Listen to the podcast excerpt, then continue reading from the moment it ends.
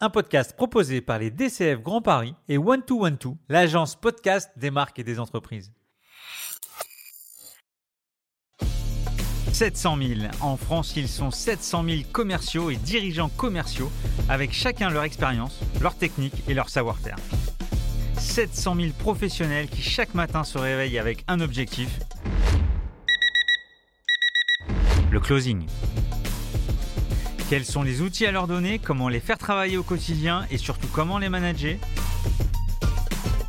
Je suis Stéphane Damota, directeur commercial chez Cégide et membre actif des DCF Grand Paris et j'ai décidé deux fois par mois d'aller à la rencontre des meilleurs leaders commerciaux et de les passer sur le grill pour découvrir tous leurs secrets. Closing, c'est parti Il a accepté sans hésiter de se prêter à l'exercice. Il est directeur commercial chez Anaplan. J'ai nommé, j'ai nommé pardon, Florian Durban. Salut Florian. Bonjour Stéphane, merci de me recevoir.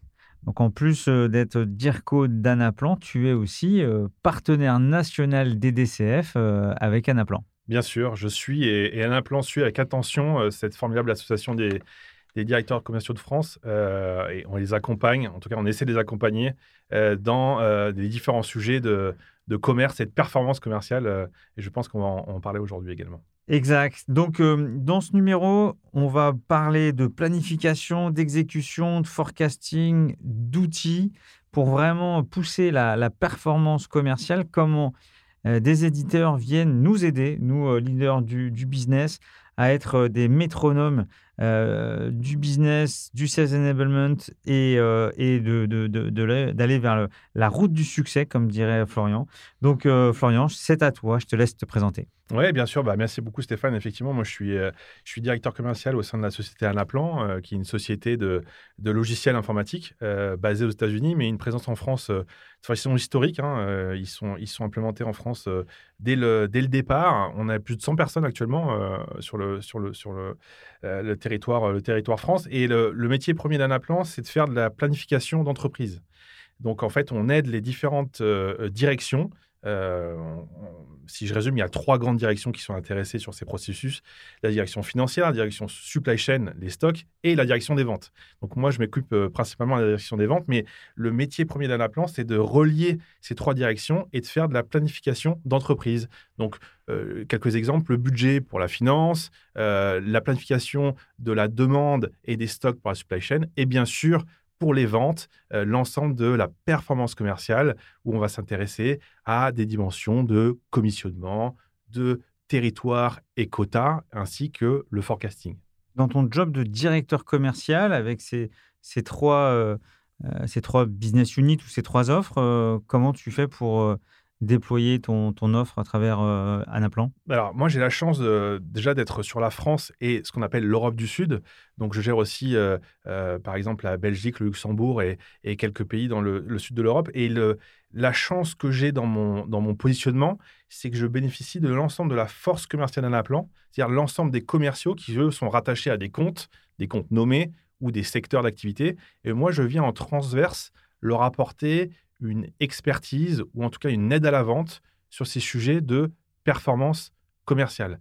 Et moi, j'aime beaucoup ce, métier parce que euh, je viens vraiment répondre à des challenges auxquels font face euh, nos prospects et nos clients.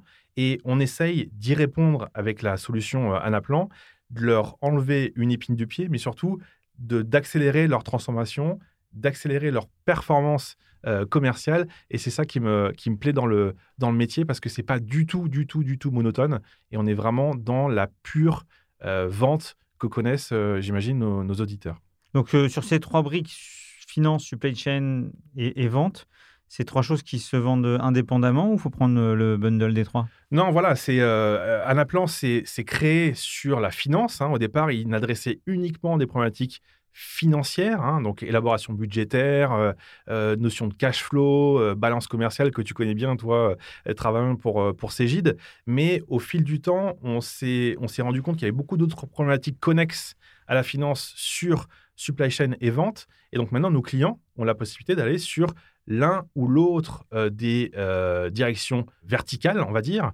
Mais la vraie valeur d'un appelant, c'est de pouvoir embrasser ces trois directions en même temps. Et donc vraiment d'avoir une plateforme qui soit connectée de euh, planification d'entreprise. Et la valeur ajoutée d'un plan, elle est vraiment là, c'est de connecter ces trois départements. Mais bien entendu, on a des départements vente qui font appel à un plan uniquement sur euh, le département vente. Il n'y a aucun souci là-dessus.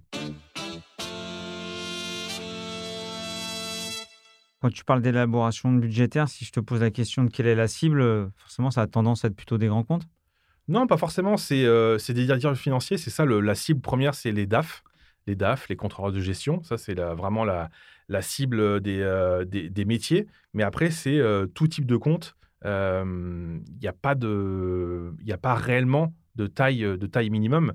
Il faut que les problématiques soient suffisamment importantes pour que ça nécessite d'avoir un outil comme un appelant qui, se, qui permette de, gérer ce type de, problématiques. OK.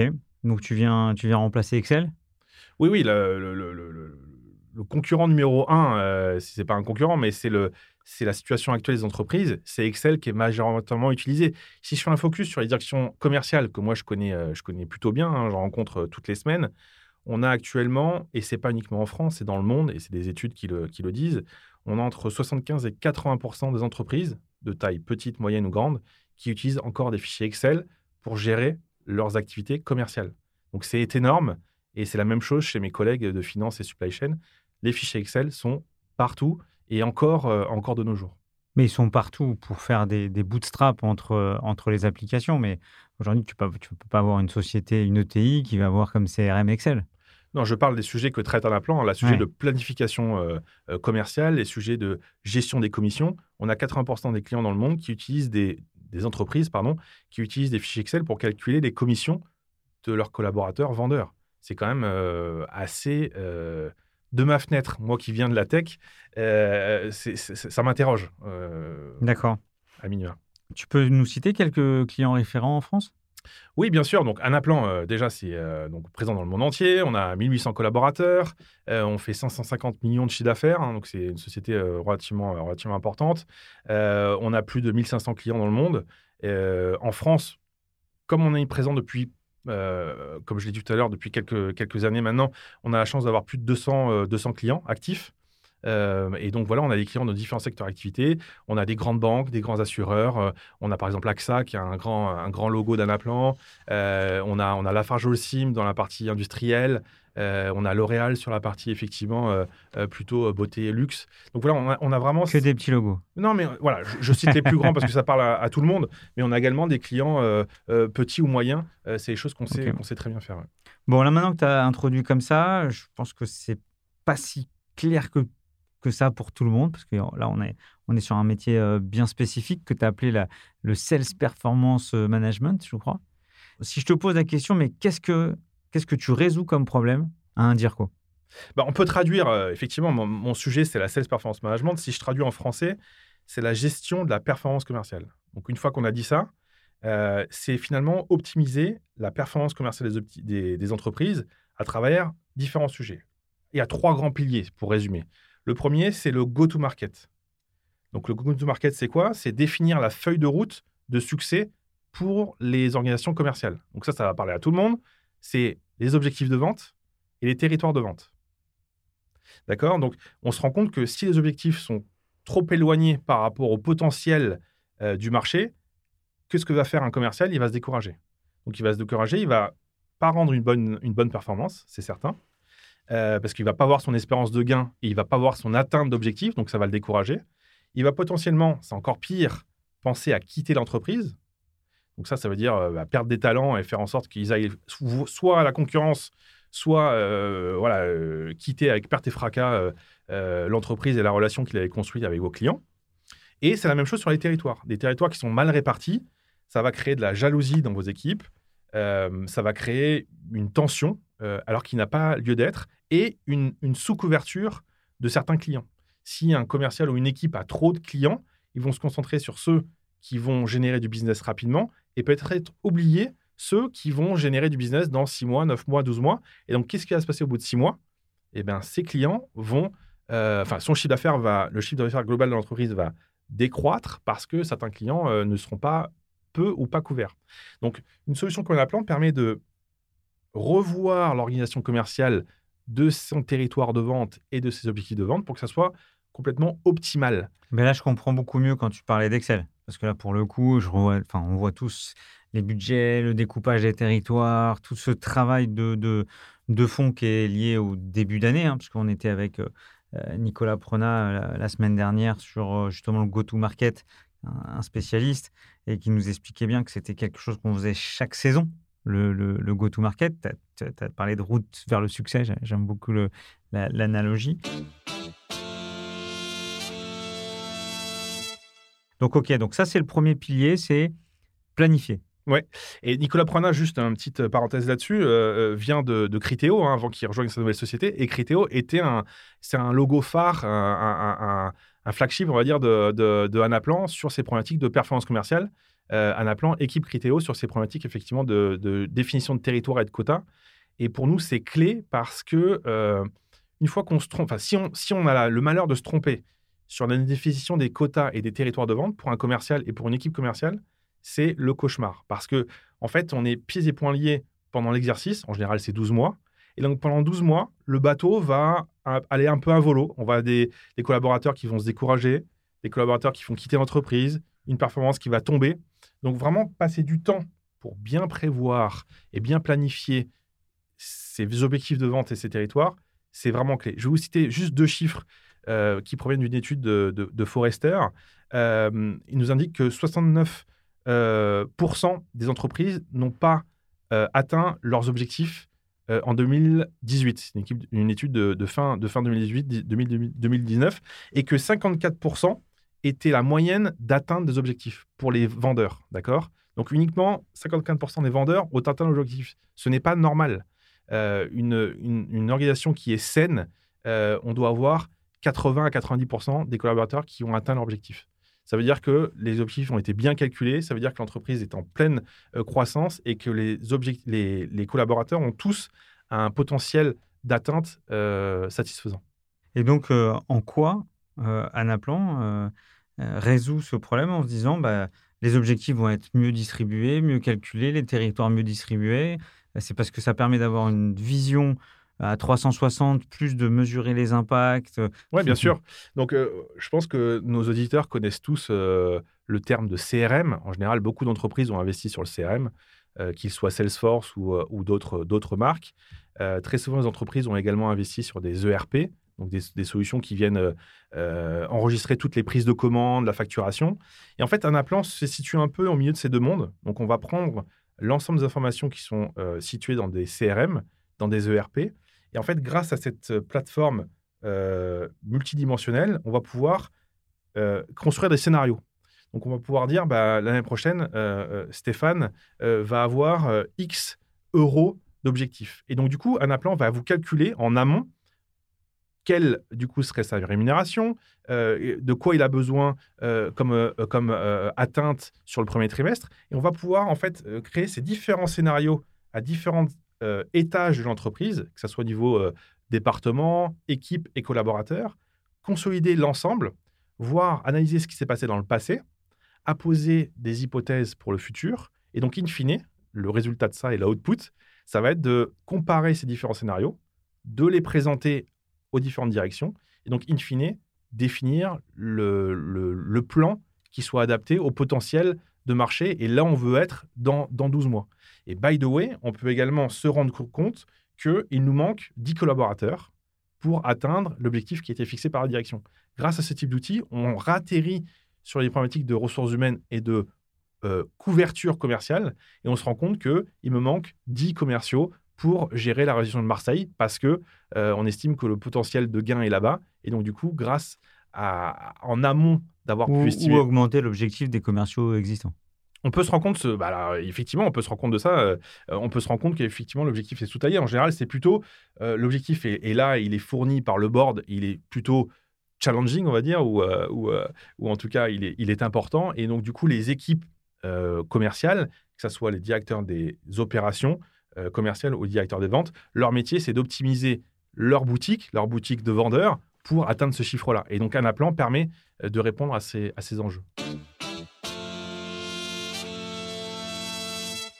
Donc une fois qu'on a planifié, Deuxième pilier? Bah, Deuxième pilier, c'est l'exécution. Hein. Euh, ce qu'on demande aux vendeurs, c'est d'aller vendre.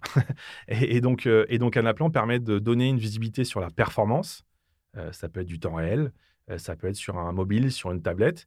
Et je vais avoir ma vision d'atteinte de ce que j'ai fourni en termes de performance. Euh, ça va être euh, euh, quelqu'un qui est en boutique, qui travaille chez LVMH. il va avoir effectivement l'ensemble de ses ventes du matin et de voir effectivement, en fonction de sa performance, qu'est-ce qu'il a gagné en termes de rémunération. Donc c'est à la fois la visibilité de la performance et à la fois le calcul des rémunérations variables et des commissions associées qui va être généré par un outil comme un appelant qui va s'occuper de l'ensemble des règles de calcul de commissions euh, fourni, enfin défini dans l'entreprise. Donc un plan permet de définir, c'est ce qu'on a vu sur le go-to-market. Ça permet aussi de, de décrire des plans de rémunération et derrière d'optimiser le, le, fonctionnement de l'entreprise avec le calcul euh, des rémunérations euh, variables associées. Et là, c'est pareil, un outil comme Salesforce, on va s'en servir, on va potentiellement être complètement implémenté dans une interface Salesforce. Donc le collaborateur qui a Salesforce, il aura une vision sur son pipeline, ses opportunités, euh, ce qu'il a réalisé et également finalement un onglet euh, Anaplan qu'il nommera euh, comme il le souhaite avec l'ensemble des rémunérations variables associées. Donc ça, c'est un formidable, outil en termes de lisibilité pour le collaborateur, parce que du coup, il, en sait, il sait où il en est de façon très lisible de ce qu'il lui reste à faire pour déclencher un éventuel bonus et qu'est-ce qu'il a gagné dans le passé. Et c'est également un formidable outil pour le manager, et c'est ça qu'on recherche, d'un point de vue coaching et accompagnement. Il s'en sert pour voir qui est surperformant et pourquoi il fonctionne bien, et répliquer ça ou aider les collaborateurs qui sont un petit peu en retard sur euh, leur réaliser et leur performance. Tu peux aussi, faire des challenges? Voilà, donc ça, c'est le. Je viens de décrire le plan, on va dire, euh, standard euh, de l'année. Mais effectivement, tout au long de l'année, je peux, moi, en tant que directeur commercial, moi, en tant que directeur des opérations des ventes, eh bien, définir sur tel ou tel type de produit, tel ou tel type d'offre, eh bien, une, une, un bonus qui est limité dans le temps pour vraiment euh, booster en fait la vente de ce produit-là.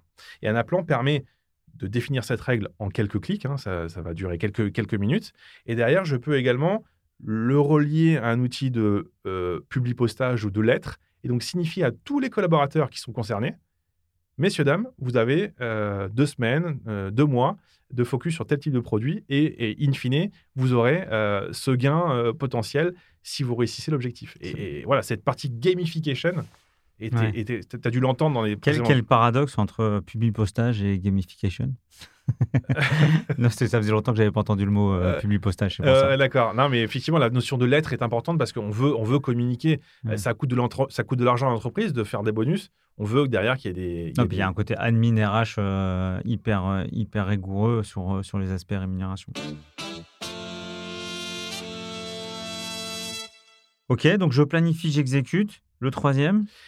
Bah, le troisième, euh, c'est assez nouveau. Euh, en tout cas, c'est euh, c'est pas nouveau. En tout cas, le terme existait, mais en tout cas, depuis la pandémie, ça a vraiment pris beaucoup, beaucoup d'ampleur.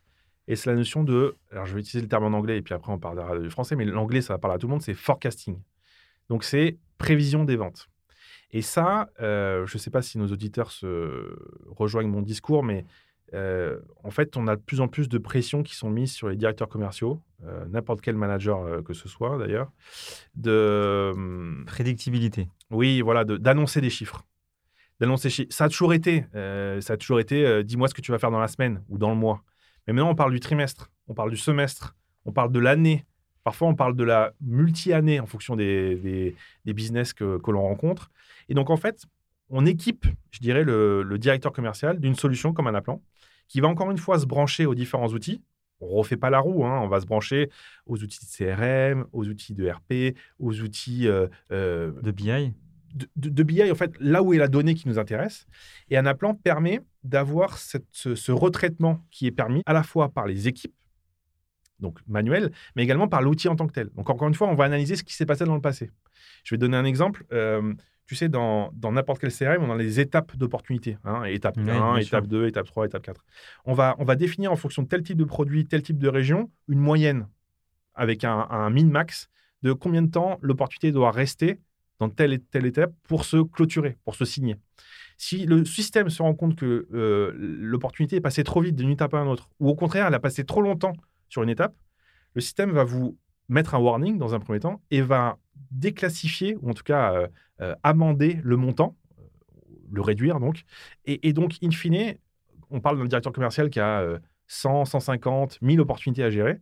En fait, il aura un chiffre qui va être fourni par l'application, qui sera le chiffre réel, entre guillemets, enfin en tout cas amendé par rapport à, l'intelligence que le système lui fournit. Et donc du coup, ça va l'équiper lorsqu'il va fournir euh, son, forecast, donc ses prévisions, ça va l'équiper pour fournir des chiffres qui soient le plus proches du réel euh, possible. C'est ça qui nous intéresse avec Anaplan. C'est super intéressant. Euh, tout de suite vient une question autour de l'intégration, parce que là, euh, même si toi, tu exprimes euh, la proposition de valeur d'Anaplan, ce que j'aime bien dans, le découpage, c'est la méthode euh, du DIRCO d'aujourd'hui, et notamment pour des, des, boîtes à forte croissance, entre ces outils de planification, enfin ces outils, ces méthodes de planification, de gestion de la performance ou de, de prédictibilité. Mais quand toi, tu arrives avec ton outil, il y a tout un, tout un terrain favorable à, à construire, euh, du conseil euh, Comment tu fais pour euh, à la fois structurer l'accueil de cet outil et changer le, mindset des, des de la boîte, du DIRCO, des sales Comment ça se passe? Ouais, c'est une bonne question. Donc, effectivement, je peux déjà te parler du, marché. je pense que les États-Unis ont pris une longueur d'avance par rapport à l'Europe, dans le sens où, aux États-Unis, il y a vraiment ce métier-là de directeur des, opérations commerciales. Euh, tu, as, reçu euh, Nicolas Prenat, c'est exactement son rôle. Il y en a de plus en plus euh, en France. Aux États-Unis, ça fait quelques années maintenant qu'ils ont fait ça. la France a pris ça à bras le corps et l'Europe. Et donc maintenant, on voit de plus en plus d'organisations, on va dire classiques de commerce, des rôles apparaître de directeur des opérations commerciales, directeur de l'excellence commerciale. Et leur métier premier, c'est de réorganiser en fait les façons de faire, les façons de, non pas de vendre, mais d'organiser la fonction commerciale. Moi, je ne m'intéresse pas aux méthodologies de vente. Ça, c'est un autre métier. C'est de la formation et puis c'est très propre à, chaque client.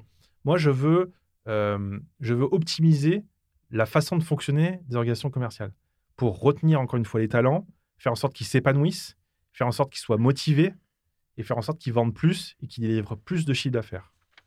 Donc ça, c'est mon, mon, mon métier premier. Il est bien là. Il est de, de faire plus avec moins. C'est-à-dire de, conserver euh, euh, la volumétrie de collaborateurs, conserver les produits qu'il y a à vendre, mais de l'organiser de façon où euh, ils vont apporter beaucoup plus de valeur auprès de leurs clients et donc, et donc vendre plus par rapport à la concurrence. Donc là, typiquement sur un... Parce que tu parlais d'intégrateurs, de partenaires, c'est quoi l'écosystème d'Anaplan? Alors, on, peut... Enfin, Anaplan, nous, on est éditeur de logiciel, d'accord? Donc, on, fait, on, est, on, édite euh, la solution euh, logicielle, euh, mais on a également des consultants. Donc, Anaplan permet à certains de ses clients la mise en œuvre directe par des collaborateurs, collaborateurs pardon, de notre, de notre solution, d'accord? Mais le business model d'Anaplan, c'est quand même la partie logicielle, donc on s'appuie sur des partenaires. de deux grands types, je dirais, des partenaires plutôt globaux qui font des projets avec nous au niveau monde. Euh, je parlais de grands clients tout à l'heure, L'Oréal, AXA, etc., etc. Là, on s'appuie surtout sur des, des, des, acteurs multinationaux type Accenture, euh, Deloitte, euh, Ernst Young, qui font ce type de projet. Et après, on est, on est des partenaires. Comme, euh, comme Salesforce bah, on, se retrouve là-dessus, absolument. Oui, on a, on a la, même, la même logique. Et en général, en général on, on, travaille bien main dans la main avec des projets Salesforce. Euh, en général, un client qui investit dans Salesforce a compris qu'il euh, devait équiper ses forces commerciales d'une solution pour mieux connaître ses clients et mieux exécuter son plan commercial. Nous, on est vraiment sur la partie organisation et planification, encore une fois. Et donc, vous voyez, exécution et planification, ça fait euh, une, bonne synergie et une excellence de la performance commerciale. S'il n'y a que de l'exécution, on saura très bien que que Stéphane euh, possède tel et tel compte, c'est marqué dans le CRM. Mais quid de euh, est-ce qu'il aurait pu avoir un autre compte qui fait sens, euh, qui a une synergie avec un autre et bon créer de nouvelles valeurs ajoutées? Ça c'est c'est pas Salesforce qui va le faire, c'est vraiment une solution en amont ou en aval qui permet de, réorganiser tout ça. Donc juste pour finir sur les sur les partenaires, on aime beaucoup aussi travailler avec des partenaires qui sont là pour définir de nouvelles façons de faire. Parce que nous, on connaît quand même bien le marché, on peut donner un certain nombre de conseils, mais notre métier reste quand même la tech. Tu peux pas être jugé parti. Oui, et puis j'ai pas cette, euh, j'ai pas cette, euh, cette compétence, que c'est une réelle compétence d'avoir des heures de vol, de, de, de, de projets de, rémunération variable. Euh, est où est-ce que je mets l'accélérateur de commission? Est-ce que c'est après 100% d'atteinte ou avant? Est-ce que Donc là, tu rentres dans le métier de Frédéric Bonneton chez MCR. J'allais en venir et, je fais une petite pub là-dessus sur, sur MCR avec qui on, est, on aime beaucoup travailler. Et en fait, MCR vient pour définir qu'est-ce qui, est qu'est-ce qui est un plan commercial idéal? Et nous, finalement, on vient, après le travail de Frédéric, pour euh, euh, euh, écrire ce qui a été pensé par Frédéric dans un outil qui permet d'industrialiser la chose. Voilà, c'est ça. Donc là, tu réponds à ma question, c'est-à-dire que l'outil pour l'outil, ça ne fonctionne pas. Tu es obligé d'avoir des architectes de l'optimisation commerciale en amont. Bon, Frédéric, c'était le, le troisième épisode, je crois, de, euh, de notre podcast. Donc, euh, on le, connaît bien et son associé Cyril Meunier, qui est aussi euh, au, conseil d'administration du Grand Paris. Et donc là, j'ai ma réponse. C'est-à-dire qu'il faut penser la politique de REM, la politique, je ne sais pas, de, structuration du forecasting pour qu'après, vous, quand vous arrivez, vous avez les plans pour après déployer. Voilà, c'est très vrai sur la partie rémunération.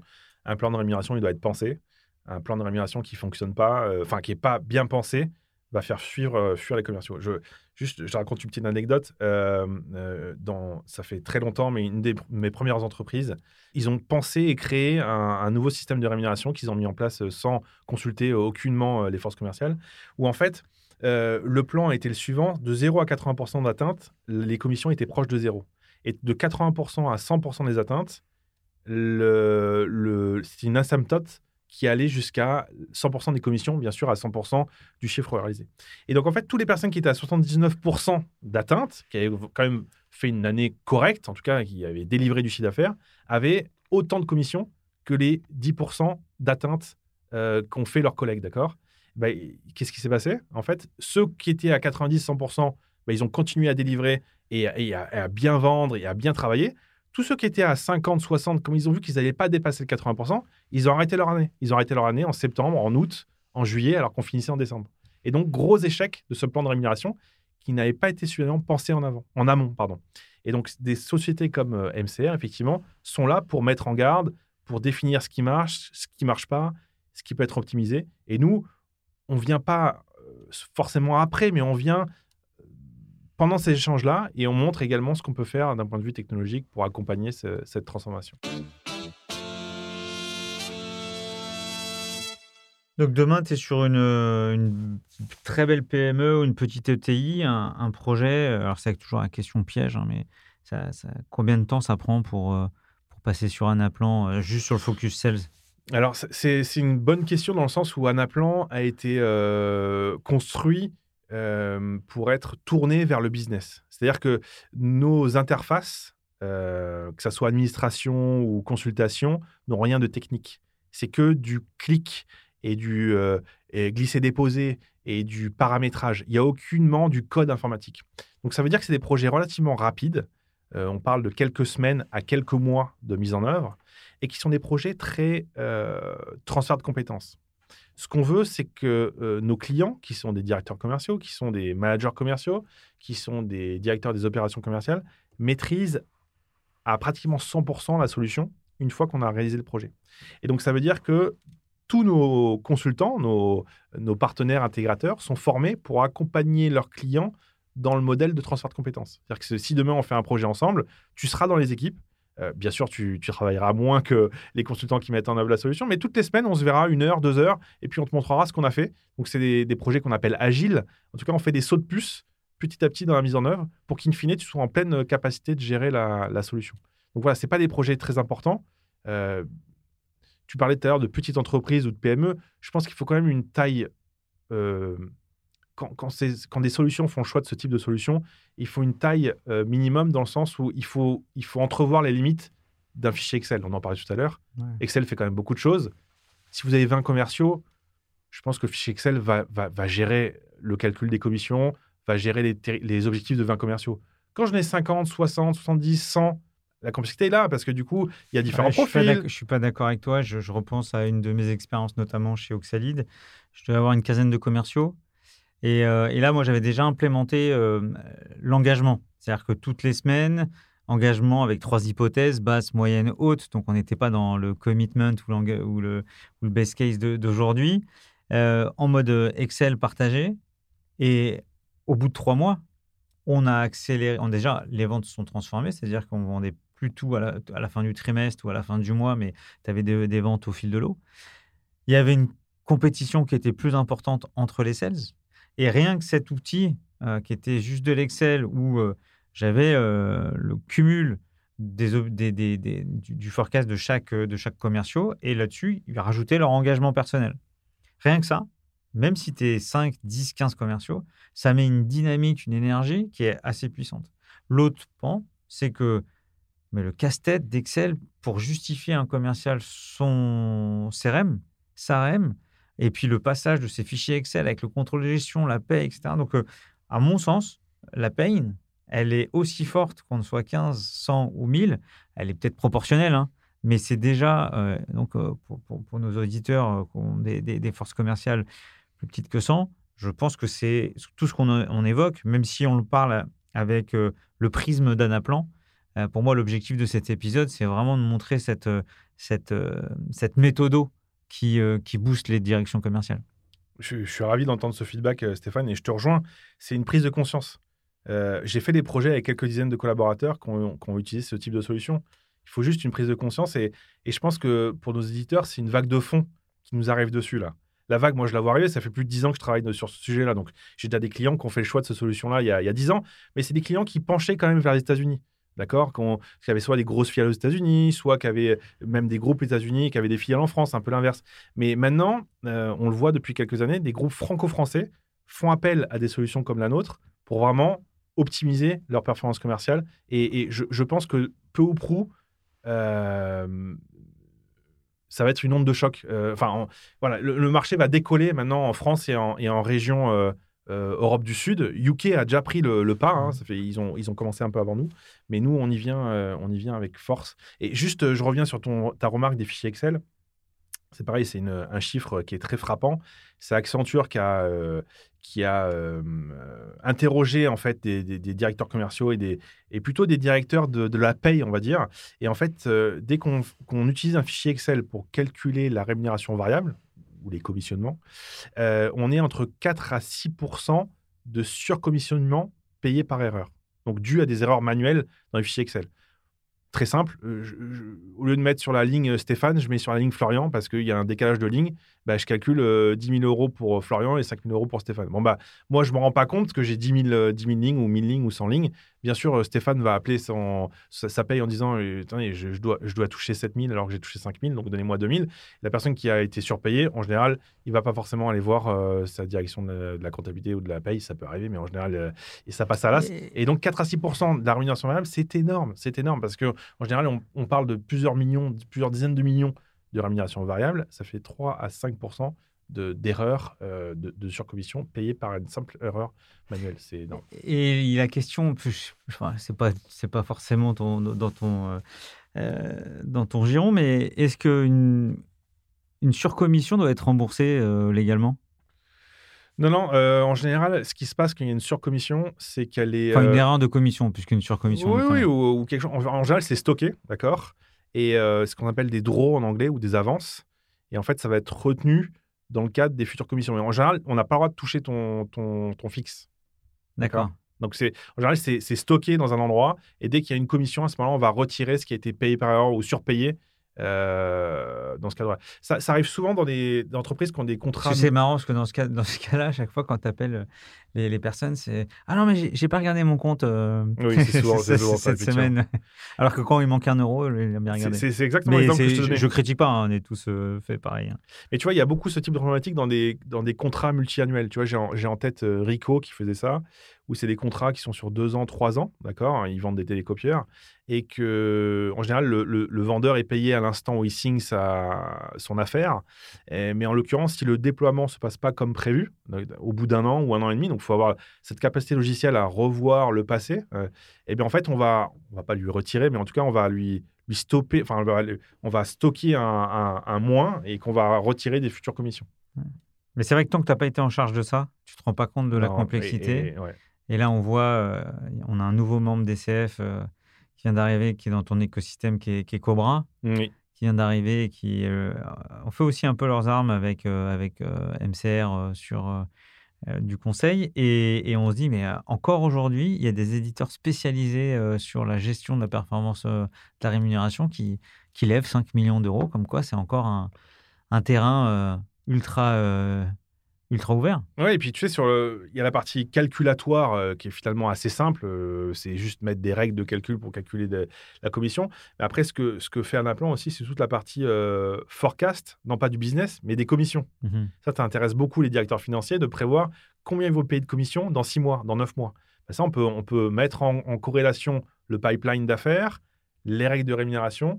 effectivement, alors c'est pas un chiffre totalement exact, mais à plus ou moins 10%, définir ce qui va être réglé en termes de commission. Et c'est parfois, tu, travailles euh, chez Cégide, en tout cas, dès qu'il y a beaucoup de commissions, euh, dès qu'il y a un fort pourcentage de commissions pour les vendeurs, c'est quelque chose de très structurant pour les organisations et pour leur marge. Donc ça intéresse beaucoup aussi les directeurs financiers d'avoir une vue sur ce qui se passe côté commerce. Et là, euh, si tu avais un, mode, là, tu as un DIRCO qui vient d'arriver dans une boîte, je fais un petit clin d'œil pour, pour quelqu'un qui se reconnaîtra. Euh, euh, il a une vingtaine, une trentaine de sales. Il faut, faire une refonte du système de rémunération. Pour toi, quel est le système de rémunération roi en ce moment? Système, qu'est-ce que tu entends La façon de structurer, est-ce que c'est en OTE, en on target earning, ou est-ce que c'est sur... donc ça, on en parle euh, régulièrement sur cet épisode. Euh, on target earning, c'est le fait de dire bah, de 0 à 80, je ne vais pas toucher euh, un pour un. Je vais toucher peut-être 0,70 ou 0,60. De 80 à 90, je commence à être à 0,7. Et puis si, si j'arrive à 100, pour un, je touche 1,2, 1,3. Donc c'est quelque chose d'assez magique quand on arrive à 100 et qu'on dépasse le 100, mais qui est assez tragique quand on est en dessous de 80.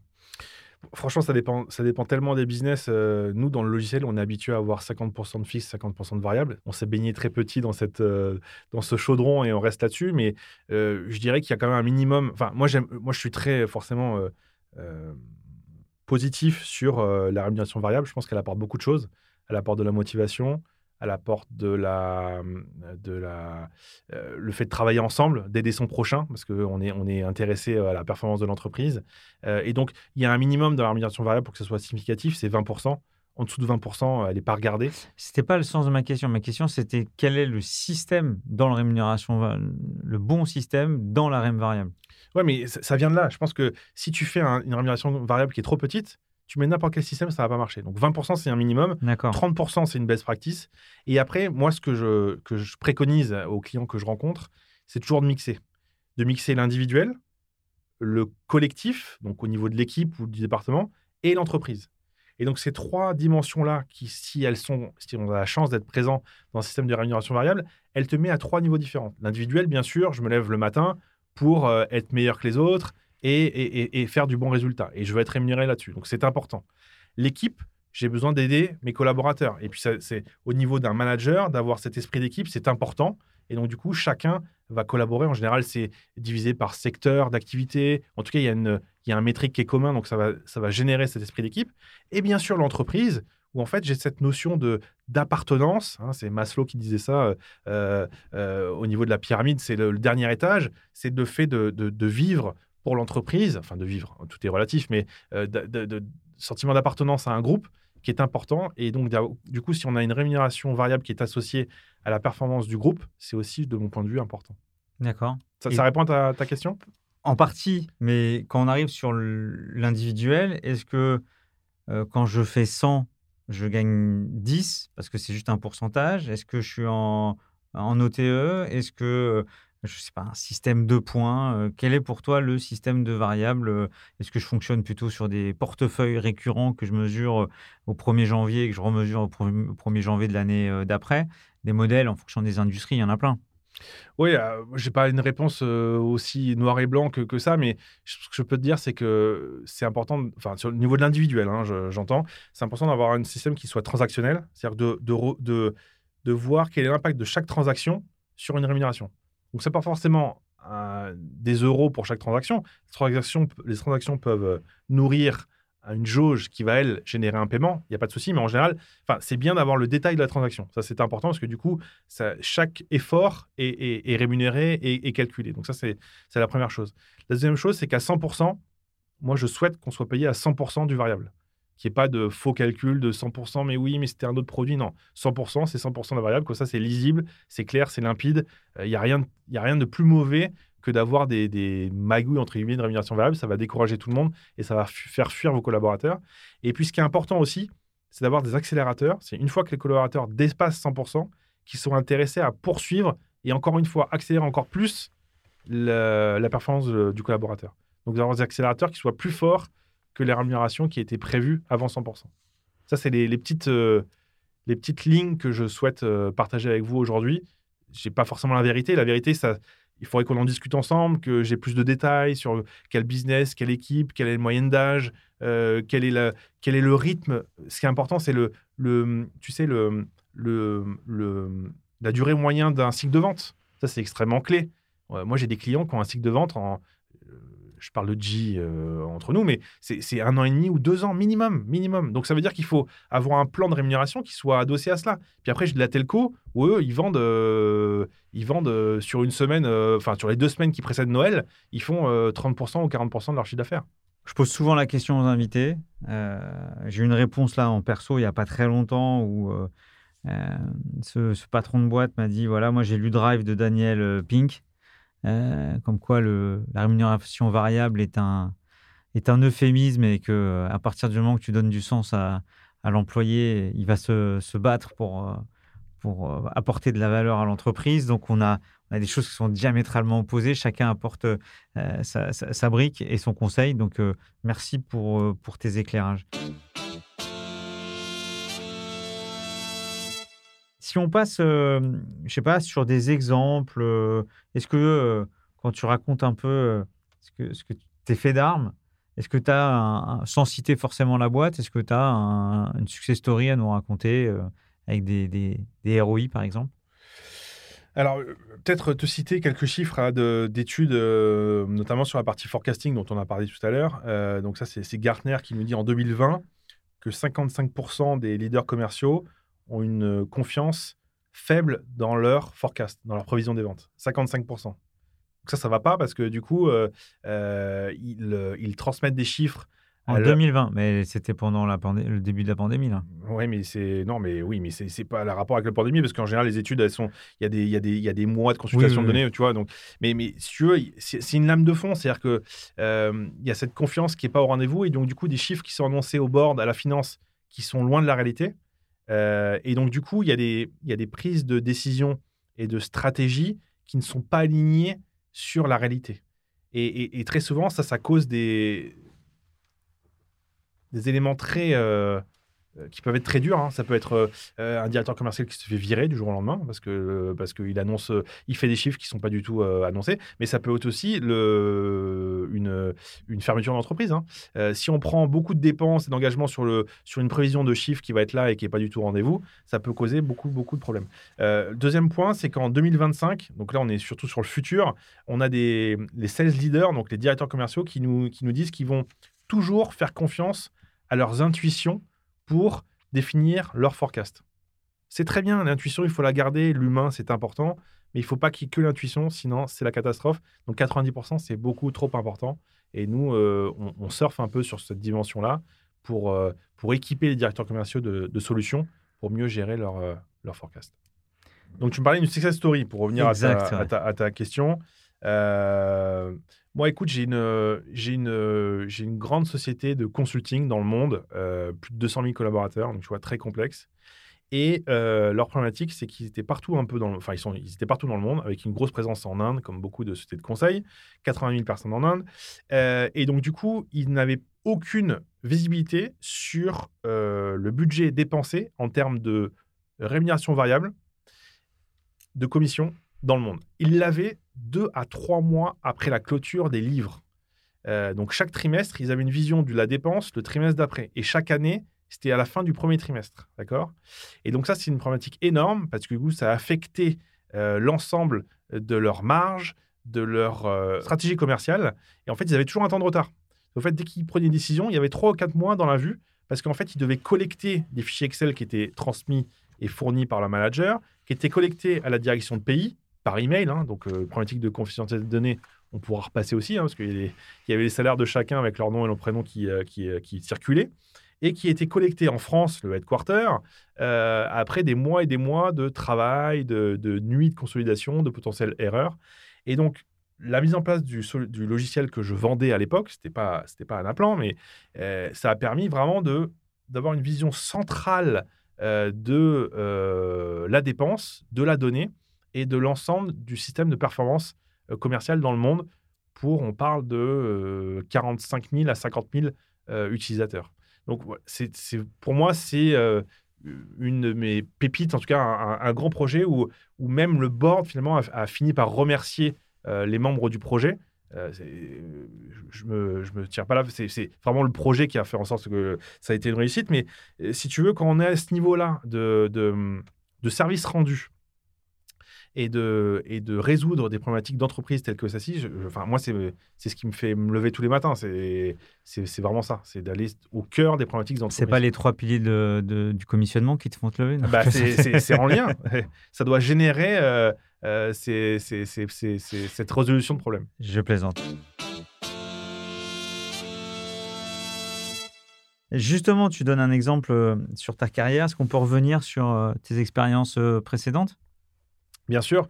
Donc, euh, donc moi, j'ai fait une école de commerce, école supérieure de commerce de, Marseille, euh, qui a changé de nom maintenant, qui s'appelle euh, qui s'appelle Cage. et puis, je suis allé aux États-Unis où j'ai fait un MBA en Californie. Et puis, j'ai vraiment voulu poursuivre cette aventure américaine pour travailler pour un grand groupe américain dans l'espoir d'aller travailler aux États-Unis. Donc, du coup, je suis revenu en France et j'ai travaillé pour, pour IBM en tant que consultant sur les problématiques de, de, stratégie et de, et de transformation. Hein. C'était euh, vous vous rappelez l'affaire Enron, où en fait euh, les cabinets d'audit avaient revendu leurs conseils. En l'occurrence, c'est des équipes de, de, de PricewaterhouseCoopers qui étaient arrivées chez IBM. Et j'ai travaillé pour, pour eux pendant, pendant deux à trois ans. Et puis IBM a investi sur le logiciel. Et c'est là où je suis tombé dans la, dans la marmite, donc en 2000, 2000, 2008, ou en fait, ou 2009, IBM a acheté Cognos, une solution de, de reporting, donc les tableaux de bord, euh, l'ancêtre des tableaux de bord que l'on connaît actuellement. Et donc, euh, il, cherchait des, des, des des fonctionnels, entre guillemets. Donc, c'est des personnes qui comprennent le business, mais qui ont une appétence sur la technique. Donc, c'était exactement euh, mon profil. Et c'est là où j'ai, où j'ai vraiment euh, atterri dans le monde du logiciel. Et puis, je ne l'ai pas quitté. Donc, IBM, pendant quelques années, euh, quand même, je suis resté sept ans. Ça m'a apporté beaucoup de méthodologie, ces, ces grands groupes. mais à un moment donné, ça, ça suffit parce qu'en en fait, c'est des, on est dans un, dans un cadre hein, et on ne doit surtout pas dépasser le cadre. Donc, il était temps pour moi de, de, mettre la route. Et c'est là où je suis directement tombé dans la partie euh, rémunération, performance commerciale, euh, donc différentes sociétés, une société européenne euh, basée en Suisse qui fait de la, rémunération variable qui s'appelle Bicom, ensuite une, une boîte américaine sur laquelle j'ai monté les bureaux français, donc ça c'est toute la dimension entrepreneuriale de monter des équipes, de chercher des bureaux, de recruter. La, boîte s'appelait, enfin, s'appelle toujours Exactly. Et puis, et puis un appelant que. c'est là où on s'est, c'est à cette époque-là qu'on s'est, qu'on s'est connu. Voilà, absolument, dans un juste événement. Avant, et dans un événement, c'est DCF. Le, le, DCF où il y avait euh, Frédéric Bonneton. Donc c'est là où. Euh, et, derrière, tu signes ces avec Exactly. Absolument, absolument. le, monde est très petit, on le sait, mais euh, j'aurais souhaité signer ces avec un appelant, mais voilà, à l'époque, je travaillais pour Exactly, mais et, et, donc un appelant que je suis depuis un long moment parce que ça a toujours été un sujet, un appelant. moi, j'étais responsable d'une solution, donc Cognos TM1, pour ceux qui connaissent, donc c'est de l'élaboration budgétaire, et Anaplan a remplacé, a remplacé TM1. Et donc Anaplan, je les suis depuis leur création avec une, très forte croissance, hein, encore une fois, plus de 2000 personnes dans le monde, alors qu'ils étaient quelques centaines il y a quelques années. Et, et Anaplan, souhaitent vraiment investir sur cette dimension vendeur, performance commerciale. Vous vous souvenez des trois piliers? Finance, supply chain, vente aux États-Unis le pilier vente fait plus de chiffre d'affaires que les piliers finance et supply chain. C'est pas encore le cas en Europe. Mais, mon grâce à toi, mais bah, grâce mon, à toi, mon, recrutement montre l'engouement qu'a en tout cas Anaplan pour ce marché-là. Donc du coup, il y, a tout le travail d'évangélisation, de, même nos partenaires, si tu veux, nos partenaires euh, que j'ai cités tout à l'heure, là, les Deloitte, euh, Ernst Young et, euh, et, Accenture, ils font des projets finance avec nous. Ils font pas de projets sales. Les projets sales, ils les font aux États-Unis. Donc j'ai aussi ce, cette dimension. J'espère qu'ils écouteront le podcast pour, pour qu'ils prennent à bras le corps ces sujets de performance commerciale et qu'on aide nos forces commerciales. Parce qu'il faut savoir que les entreprises qui sont en concurrence avec les entreprises américaines, les entreprises américaines, elles ont tous ce type de solution. Donc, c'est-à-dire que les vendeurs, eux, ils ont une feuille de route, euh, ils sont payés en temps réel, ils ont leur performance. Et donc, quand ils vont se retrouver en concurrence à des vendeurs français, bah, du coup, ils auront pas, ils auront déjà. Je sais qu'on est meilleur qu'eux, donc je ne fais pas confiance sur leur qualité, mais en tout cas, ils ne seront pas équipés de la même façon d'un point de vue technologique. Donc, moi, je souhaite aussi que nos compatriotes utilisent les mêmes outils que nos amis américains pour qu'on se batte à armes égales et qu'on ait euh, cette capacité à délivrer euh, de la valeur ajoutée et du business. je suis à deux doigts de chanter la Marseillaise. Mais hein. écoute, il faut, il faut, il faut être fier de. on, a, tout pour. On a des, très belles entreprises, des, des, produits merveilleux. Il faut, il faut, il faut, il faut, il faut y aller. Ben justement, je pense qu'il y a un lien direct avec ma prochaine question. C'est pourquoi Anaplan euh, partenaire national des DCF euh, national. Pourquoi? Bah parce que on trouve que cette association-là, qui est, euh, rappelle-moi la date de création, mais c'est des, dizaines d'années, des dizaines d'années, elle est toujours là. 80 ans. Oui, j'ai vu des photos, c'était magnifique. Euh, j'aurais aimé être à cette époque-là, tous avec le costume trois pièces, dans une brasserie parisienne. Enfin, moi, j'adore ce, Et puis, sur en France, on manque de. Enfin, c'est ce que Jean Muller dit côté, côté DCF, et je suis tout à fait d'accord avec lui. Euh, tu sais, moi, en école de commerce, on m'a jamais appris à être vendeur. On m'a appris à, à, être contrôleur de gestion, à faire de la finance, à faire du marketing.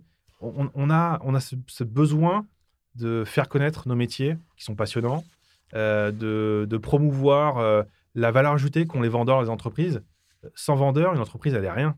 Parce que le vendeur va, va mettre en parole les beaux produits, les belles innovations, les belles inventions et le beau marketing qui est fait. Mais sans le vendeur, il se passe pratiquement rien.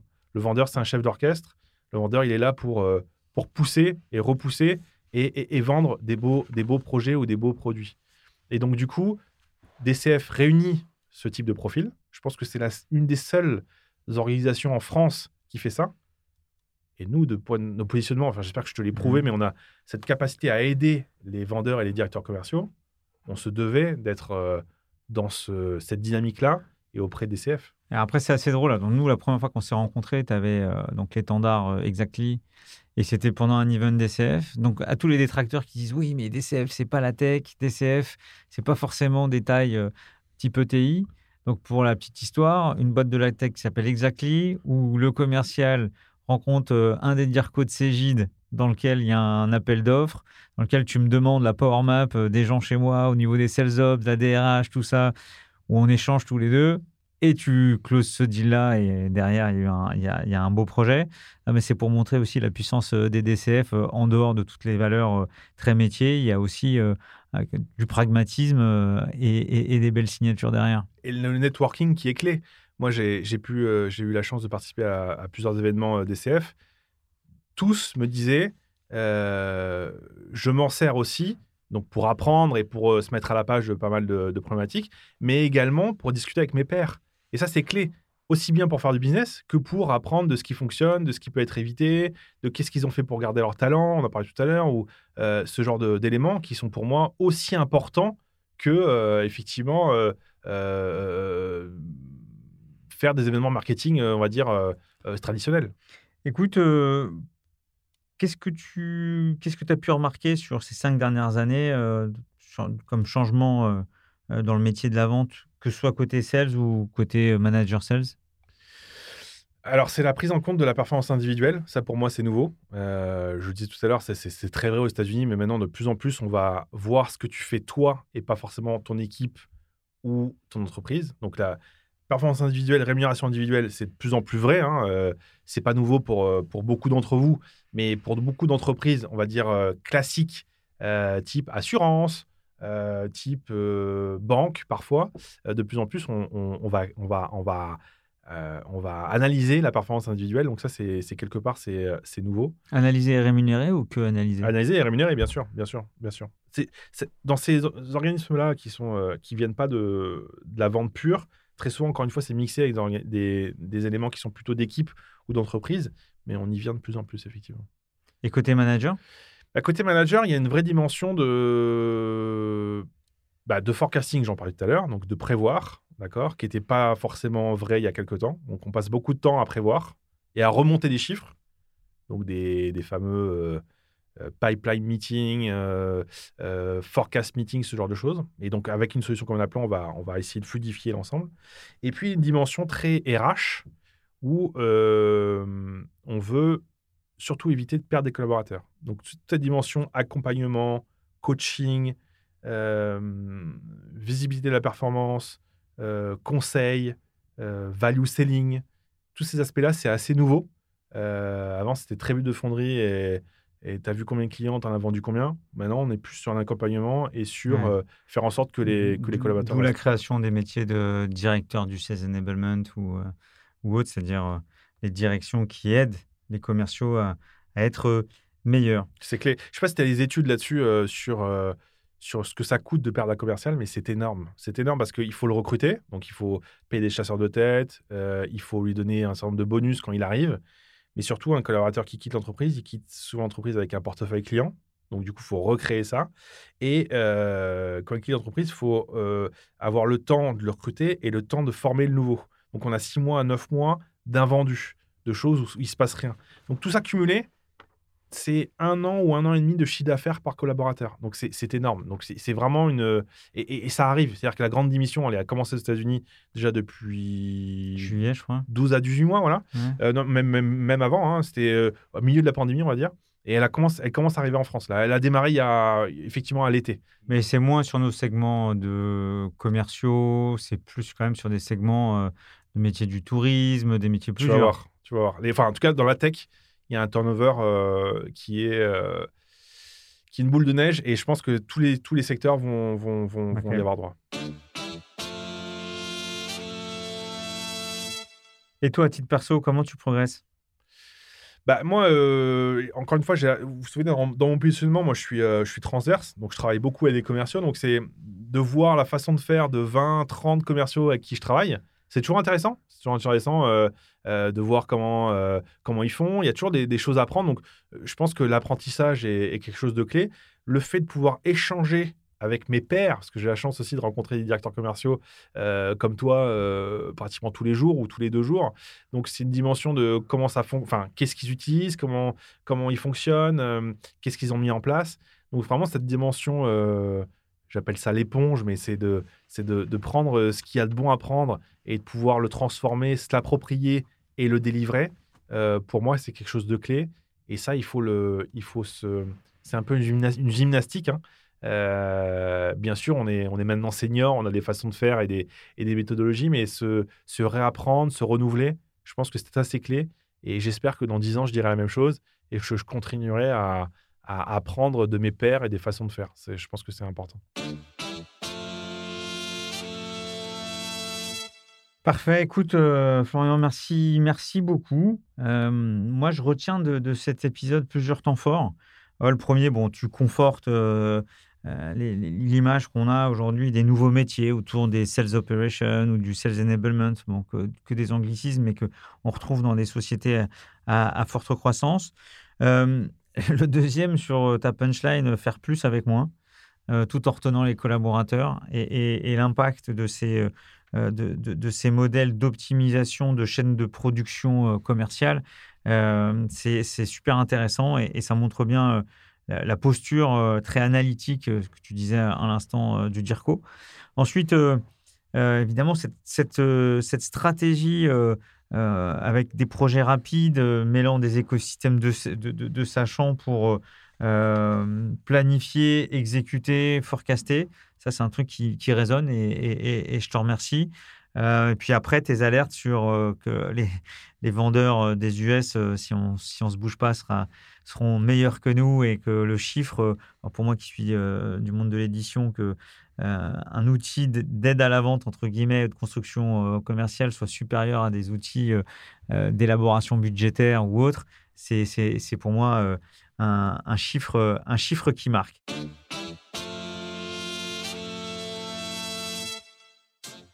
Un grand merci. J'espère que tu as passé euh, un bon moment. C'était super, euh, Stéphane. Euh, très ravi, toujours ravi d'échanger avec toi et puis de partager ces, meilleures pratiques de, performance commerciale. Je pense que c'est important pour, pour nos auditeurs. Et puis, bien sûr, on se à disposition dans les prochains événements DCF pour en parler autour d'une tasse de café ou d'une coupe de champagne. Mais avec grand plaisir. Merci, à bientôt. Merci, Stéphane.